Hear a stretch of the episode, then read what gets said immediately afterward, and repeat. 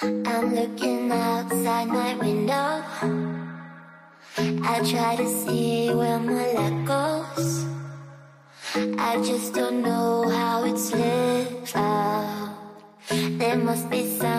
Hola, ¿qué tal? ¿Cómo están? Yo soy César Davián y esto es Vivo Emprendiendo. El día de hoy vamos a continuar con la segunda parte sobre las mejores tácticas para fijación de precios de tus productos o servicios. En la primera parte vimos cómo elegir las mejores terminaciones para tus precios, pero en esta ocasión no nos vamos a concentrar solamente en la terminación, sino en cómo establecerlos. Así es que vamos con la táctica número uno. La táctica número uno se conoce como margen de ganancia. El método de margen de ganancia es una estrategia muy usada por los emprendedores donde simplemente van a agregar un porcentaje al costo de sus mercancías. La fórmula es muy sencilla, costo más margen de utilidad es igual a precio de salida. Muchas veces el margen de ganancia es recomendado por los propios proveedores y a veces por otros factores. Por ejemplo, la mayoría de los detallistas utiliza el 100% sobre el costo para fijar sus precios. En cambio, los negocios de servicios procuran obtener el 300% sobre el costo y la lógica para establecer este precio es la siguiente. La primera parte es para cubrir los gastos de nómina, la segunda parte es para cubrir los gastos administrativos y de operación como renta, luz, agua, etc. Y la tercera parte sería la utilidad. El método de margen de ganancia tiene dos inconvenientes principales. El primero es que no toma en cuenta ni a los clientes ni a la competencia o a ambos. Y el segundo inconveniente es que está basado en los costos y no en las condiciones del mercado. Al utilizar este método se corren dos grandes riesgos. El primero es que estás asumiendo que tu competencia utiliza el mismo método de ganancia que tú y el otro es que también estás asumiendo que los clientes están dispuestos a pagar ese precio que tú fijaste por tus productos o servicios. Y ahora les voy a mencionar algo muy importante. Se trata de uno de los errores que más frecuentemente cometen los emprendedores en etapas iniciales y es que deben utilizar esta estrategia en la base correcta, porque no es lo mismo fijar el 60% sobre el precio de venta que establecer el 60% sobre el precio de compra. La siguiente táctica de fijación de precios se conoce como igualar al mercado y esta básicamente consiste en igualar los precios de tus productos o servicios a los de la competencia. Cuando la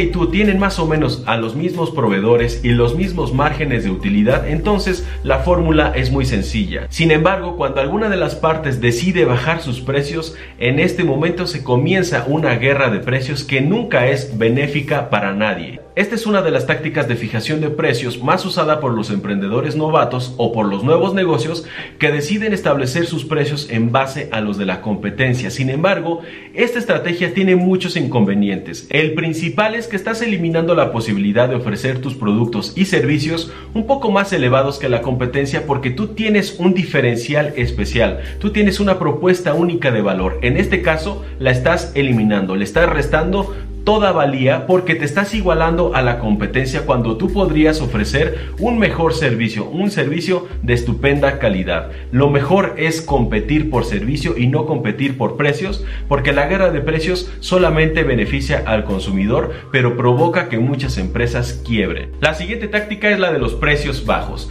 Esta generalmente se utiliza para penetrar en el mercado, sin embargo, es de vital importancia que consideremos que si tú has entrado al mercado con precios bajos, va a ser sumamente difícil que al paso del tiempo tú te puedas consolidar como alguien de precio elevado, porque la mayoría de los clientes te van a ubicar como el barato, ¿de acuerdo? Pero si descartamos que tú has elegido esta táctica simplemente para penetrar en el mercado y la has seleccionado porque es el pilar de tu marca, entonces tiene sentido. Existen muchas empresas grandes que han utilizado el precio bajo como el eje principal de la comunicación de su marca. Algunos ejemplos importantes son Walmart, Kmart, Budget, y algunos hoteles han desarrollado una submarca como Holiday Inn Express, los hoteles One y City Express. Y también muchas nuevas aerolíneas se ubican en esta categoría. Dos puntos que tengo que recalcar al ubicarte en esta categoría son los siguientes. El primero es que aquí es justamente donde suceden las guerras más sangrientas porque todos están peleando por precio. Y la segunda es que los productos y servicios de precio bajo casi siempre son muy fáciles de imitar porque tienen muy poca protección legal. Por último vamos a ver la táctica basada en el precio alto. En la actualidad el nivel de vida se ha aumentado impresionantemente y no es que este nivel de vida nos lo hayamos ganado, todo lo contrario,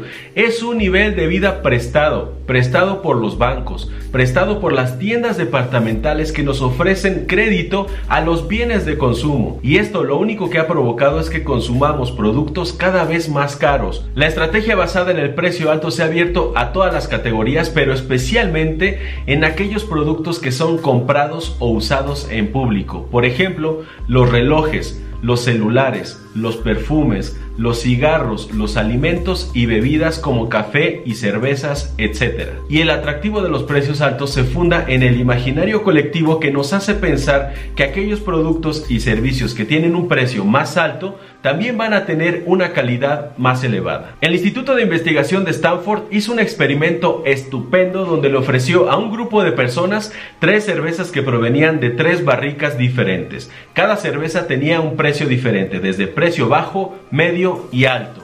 Cuando se les preguntó a estas personas cuál les había gustado más, ¿cuál creen que le gustó más a la mayoría? Sí, efectivamente, la de precio alto, lo cual valida esta teoría. Y así, amigos startuperos y startuperas, es como hemos terminado este video. Espero que les haya gustado. Si es así, regálenme un like, suscríbanse al canal, activen las notificaciones para que se enteren en el momento exacto en el que estoy subiendo un nuevo video. Síganme en mis redes sociales, en todas estoy como César Davián. Y me voy a despedir de todos ustedes diciéndoles, como siempre, que tenemos que vencer el miedo, despojarnos de la vergüenza y atrevernos a emprender.